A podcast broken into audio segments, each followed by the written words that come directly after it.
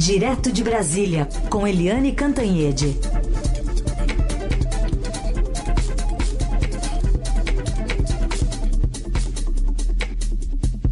Oi, Eliane, bom dia. Bom dia, Heisen, bom dia, ouvintes. Bom, vamos começar com o assunto que interessa a muita gente, né, Eliane? Estudantes que fizeram o Enem e fizeram inscrição no SISU, mas não vão poder saber o resultado, pelo menos por enquanto, né, Eliane? Pois é, é, o MEC virou um foco de problemas. Aliás, virou quando? Eu diria que tem mais ou menos um ano e uns vinte e poucos dias, porque desde a posse do ministro Vélez Rodrigues, o MEC, que cuida da educação, portanto, cuida do futuro do país, é, é vem aos trambolhões né, de uma crise atrás da outra, uma crise atrás da outra. E o Vélez caiu, veio o Weintraub, que foi uma troca de seis por meia dúzia. O ministro Abraham Weintraub, que tem um irmão no Palácio Planalto, que tem ligações com a família do presidente, tal. Ele, enfim, eu gostaria de saber um único anúncio é, positivo que tenha sido bem recebido, em que deu tudo certo do ministro Weintraub desde que ele assumiu. Ele fica fazendo é, aquelas lives na internet com guarda-chuva, imitando Dini Kelly, sei lá o quê. É, e resultado da educação a gente não sabe. E a, a crise da vez nessa área tão poderosa, tão estratégica que é a educação, a crise agora é com o SISU porque uh, o Tribunal Regional Federal da Terceira Região manteve a suspensão da, aí da, da, dos, das notas do SISU, os resultados que a, a, esse resultado todo estava previsto para amanhã. Né? O, o Tribunal Regional é, rejeitou ontem o recurso da Advocacia Geral da União. Então, manteve suspenso o resultado do SISU. São milhões de estudantes que ficam sem saber o que, que vai acontecer na vida deles. Mas o que, que o tribunal uh, alegou? A desembargadora Terezinha Astolfi Caserta considerou que não há aspas, elementos seguros de que os candidatos não teriam sido impactados. E aí tem uma outra história também que eu não me aprofundei, mas de que o, o ministro cuidou bem da filha dele, que também está fazendo é, exames, enfim. Não, não dei muita atenção a essa história, mas o fato é o seguinte: há pelo menos seis mil estudantes que se sentiram prejudicados, que o MEC, o, MEC, é, assumiu que houve falhas, mas além deles há muitos e muitos outros que também entraram com recurso, não tiveram respostas, está tudo muito confuso. E isso não é uma brincadeira, Heisen. É o destino de cada uma dessas, é, desses jovens é, que se inscreveram, que fizeram a prova, que estudaram e que estão jogando tudo nessa roleta, né? O destino deles para o resto da vida. Então, é uma coisa muito grave e, e, vem num momento aí de muito descrédito do, do MEC. Né? O presidente continua insistindo que o Weintraub é muito legal, muito bacana, que está tudo muito bem, mas vamos dizer assim, há controvérsias, porque é, o MEC está precisando de uma olhada do Palácio do Planalto, de um foco do Palácio do Planalto, para, sem ideologia e sem amizade e sem companheirismo, que era tão é, é, era um dos problemas dos governos passados do PT, né, o companheirismo, sem nada disso, o Palácio Planalto precisa olhar com frieza e com seriedade, com profissionalismo, o que, que está acontecendo no Ministério da Educação. Está muito ruim a coisa. Bom, Eliane, outro assunto também para a gente tratar, e tem a ver com o noticiário do dia a dia. Janeiro com chuvas e mortes em Minas. Só de sexta até ontem, 44 mortes confirmadas. Agora de manhã já subiu para 101 o número de municípios mineiros em situação de emergência. É, é uma coisa de doer, né? Porque realmente você tem essas 44 mortes, 19 desaparecidos, 100 cidades em situa situação de emergência em Minas Gerais, e você também tem a tragédia no Espírito Santo, com quase 9 mil pessoas desabrigadas, fora de casa, jogadas por aí, pais, mães, filhos, é, idosos sem saber o que vai acontecer e nove pessoas também já morreram no Espírito Santo, inclusive crianças. Né, porque as crianças é que ficam mais tempo em casa, é época de férias, e quando tem uma, uma crise assim, uma tragédia assim, as crianças são muito diretamente atingidas. É, é preciso ver o que, que acontece, sabe por quê? É aquela história, é melhor prevenir do que remediar. E todo ano a gente começa com uma tragédia que é uma chuva, uma tempestade, são é, deslizamentos e pessoas soterradas, casas inteiras destruídas, as pessoas que perdem tudo, né? aquelas pessoas simples que dão duro danado para comprar ali seu fogão, sua geladeira, sua cama e no fim abrem o olho e não tem mais nada todo ano começa assim. Não é possível. Será que durante o resto do ano é, a gente não pode fazer uma triagem de áreas de risco, de onde transferir essas pessoas, de fazer uma coisa preventiva, evitar as mortes, evitar que famílias inteiras sejam destruídas? É, não é possível uma coisa dessas. Além disso, é, não é a primeira vez que acontece, né? Já teve tragédias assim em Minas e o governador estava de férias na Europa. Agora, o prefeito de Minas Gerais também está é, passeando pelos cassinos, é, não sei da onde. Enfim, as autoridades deviam ser proibidas de viajar em janeiro, porque se não previnem, se todo mundo sabe que vai ter tragédia, né, elas deviam ficar aqui para pelo menos acompanhar a tragédia e é, tentar remediar o que não foi prevenido. É muito triste, né? É, é claro que existe também aquele imponderável, né? O, é, Minas recebeu, Belo Horizonte recebeu um volume de chuvas maior de, do que toda a história da cidade, é, ou pelo menos a maior volume de águas, desde que começou a ser medida a quantidade de chuvas. Então é um é recorde, em 110 anos é recorde de volume de águas. Então é, há que se considerar isso também. Mas prevenção significa também isso, né? Considerar todas as possibilidades. É muito triste. É, são 44 vidas, mais 19 desaparecidos, ou seja, isso vai chegar, vai passar dos 60 mortos e a gente fica pensando, puxa vida, né? Você já começa o ano destruindo famílias, né?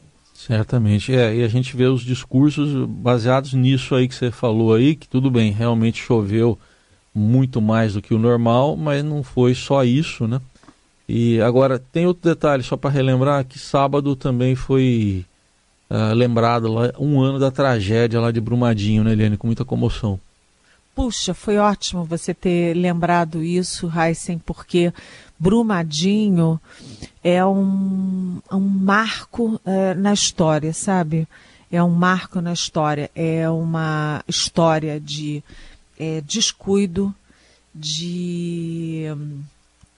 Sabe, assim, ganância, é, de descuido, de falta de fiscalização. É, é uma coisa tão triste. A gente fica olhando os depoimentos das pessoas, né, que perderam seus entes queridos, que perderam tudo. É uma coisa triste e ainda há 11 soterrados. Eu queria dizer o seguinte: que se há alguma coisa que foi muito bonita, muito bem sucedida, foi a ação dos bombeiros, porque eles foram incansáveis para encontrar os corpos, para devolver aqueles corpos para as famílias. Mas ainda faltam 11, porque a tragédia foi lamentável. E aí a gente vê o seguinte: a empresa responsável já recuperou, já se recuperou na bolsa, está indo muito bem financeiramente e as vítimas, as famílias das vítimas não vão se recuperar jamais e o meio ambiente não vai se recuperar jamais, nem Brumadinho vai se recuperar jamais. É. Você sabe, Heisen, que eu, para falar desses bombeiros, só hum. para concluir, hum. eu tenho uma amiga que morava em Nova Friburgo em 2000 e acho que foi 2011, quando teve também uma tragédia dessas lá e o condomínio dela eram é, 28 casas, 20 foram soterradas e oito, sobreviv... oito casas ficaram de pé, inclusive a dela. E você sabe que naquela época, é, as 20 casas soterradas foram 22 pessoas mortas e nunca nem tentaram descobrir as pessoas. Elas foram soterradas e soterradas elas continuam lá. E então você vê o trabalho dos bombeiros em Brumadinho como foi heróico. Sem dúvida. E continua, né? Como você disse, 11 desaparecidos ainda, eles continuam lá. Eliane, uma preocupação mundial com o coronavírus e principalmente na China, óbvio, né, que é o centro de tudo, mas também aqui no Brasil já tem essa preocupação, né?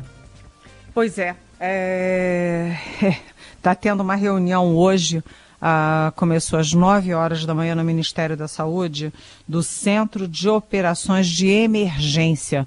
Esse Centro de Operações de Emergência, que obviamente é liderado pelo Ministério da Saúde, inclui, por exemplo, também a Anvisa, né, a Agência de Saúde aí, é, de Cuidados Sanitários. E é, exatamente para tomar medidas preventivas, porque a sensação que se tem é que é, você vê, né, milhares de atingidos na China, já tem 81 mortos, pelo menos 81 mortos até onde a gente saiba, porque isso está crescendo exponencialmente, 24 mortos só ontem, domingo. E a gente sabe que a população chinesa é imensa e a, o Brasil tem é uma população de origem chinesa muito forte. Além disso, é, acolhe também chineses dessas novas gerações. Então, o fluxo de é, brasileiros para a China e de chineses para o Brasil é grande. E você viu que já teve, é, já identificaram é, pessoas contaminadas nos Estados Unidos, no Canadá, na Austrália, na França, ou seja, a expectativa é de que em algum momento chegue no Brasil e as autoridades estão se reunindo para tomar medidas para evitar é, contaminação. Se as pessoas chegarem, já serem é, rapidamente é, identificadas, tratadas e isoladas. É, já tem aí uma é, comunicação que está sendo distribuída para aeroportos, portos, etc., é, em três línguas, português, inglês e mandarim, explicando quais são os sintomas e explicando se você tem esses sintomas, se você está vindo da área de risco e se você é, conhece alguém, viu alguém com esses sintomas, deve ser reportado para a autoridade sanitária. Lembrando que não tem voos diretos da China para nenhuma cidade brasileira.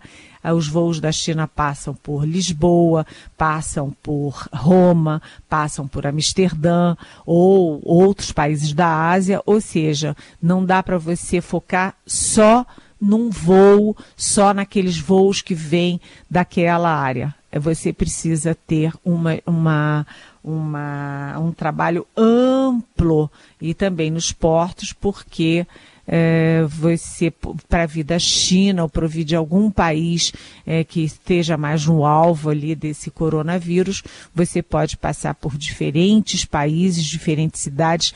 Então é um trabalho muito, muito duro. Mas é melhor prevenir do que remediar. Eu já falei isso três vezes aqui hoje na Rádio Dourado. Aliás, é, tem uma criança brasileira que está internada nas Filipinas porque ela estava na área de risco e ela uh, tem, está com a suspeita. Ainda não está confirmada, mas há a suspeita. E ela esteve na China com os pais, que também estão sob cuidados, mas o principal, a principal suspeita é sobre essa criança brasileira. A gente vai acompanhar. É isso aí. Eliane, é, hoje a coluna do Estadão, do Alberto Bombig, traz aqui uma informação. Aqui o pessoal busca muita coisa no Google, né? e subiu muito a procura pela por Moro pode deixar o governo e tem outra que é Bolsonaro frita Moro. O pessoal está procurando isso no Google. Por que será que o pessoal está procurando isso no, no Google? E vamos pensar aqui, nós dois, com aquela malícia de jornalista. É, na verdade é o seguinte, né? O presidente Jair Bolsonaro, e esse foi o foco da minha coluna de ontem no Estadão, ele está sempre vendo inimigos ele busca sempre inimigos. E os inimigos mais diretos dele agora são os que podem fazer sombra a ele na corrida pela reeleição em 2022. Então, é o Moro, que é mais popular do que ele, quer dizer, você ter um ministro que é mais popular do que você já é complicado. É o Moro, é o Mourão, é o general é, Hamilton Mourão, que é o vice-presidente, que é um homem muito é, firme, afirmativo, culto, é o João Dória, governador de São Paulo, é o Witzel, governador do Rio de Janeiro, enfim, é, é o Luciano Huck, que está cada vez mais candidato. O presidente toda hora arranja um jeito de dar uma lapada em cada um deles. E o personagem da vez agora é o Moro. É, acho que a birra do presidente com o Moro aumentou muito depois da última pesquisa, confirmando a alta popularidade do Moro. E é, aí eles tentam dizer no governo que a crise passou. Mas vamos dizer assim, o pior da crise passou, mas a crise ainda não passou porque o presidente tem vontade, sim. É, ele está assim ruminando a ideia de dividir o Ministério da Justiça em dois, é, recriando o Ministério da Segurança Pública, que é quem dá as boas notícias para o Moro anunciar, né? É, alimenta ali a popularidade do, do Moro. Além disso, tem um foco em Brasília que é claramente contra o Moro. O governador é, Ibanês, que declara que o Moro não ajudou nada aí no, na redução dos índices de mortalidade de criminalidade e de, inclusive, de mortes violentas. É o Alberto Fraga, que é ex-deputado federal e amigo do presidente da República, frequenta o Alvorada, inclusive, e o secretário de Segurança do Distrito Federal, que é o Anderson Torres.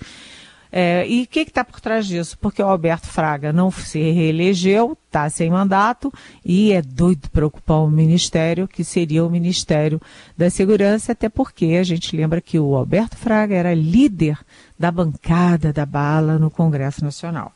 Então ele acha que ele tem tudo a ver com segurança e que o Moro não tem nada a ver com segurança. E o Anderson Torres, que é o secretário de segurança, é da Polícia Federal e o sonho dele é é, roubar a vaga do delegado Maurício Valeixo, diretor-geral da Polícia Federal. Ou seja, o pior da crise passou, mas a crise ainda paira sobre o governo e sobre a cabeça do Moro, que pelas redes sociais continua fazendo aquele jogo do não é comigo e elogiando o presidente Bolsonaro. Falando em crise, nosso ouvinte Daniel pergunta é, o seguinte: o Carluxo, Carlos Bolsonaro que está falando, está todo feliz com a crise na SECOM. Será que ele ainda almeja ser o novo secretário? Oi, Daniel. É, eu acho que o Carluxo, o Carlos Bolsonaro, vereador licenciado do Rio, filho do presidente, o, acho que o Carlos não, não almeja o cargo, ele almeja mandar em todo mundo que venha a assumir esse cargo.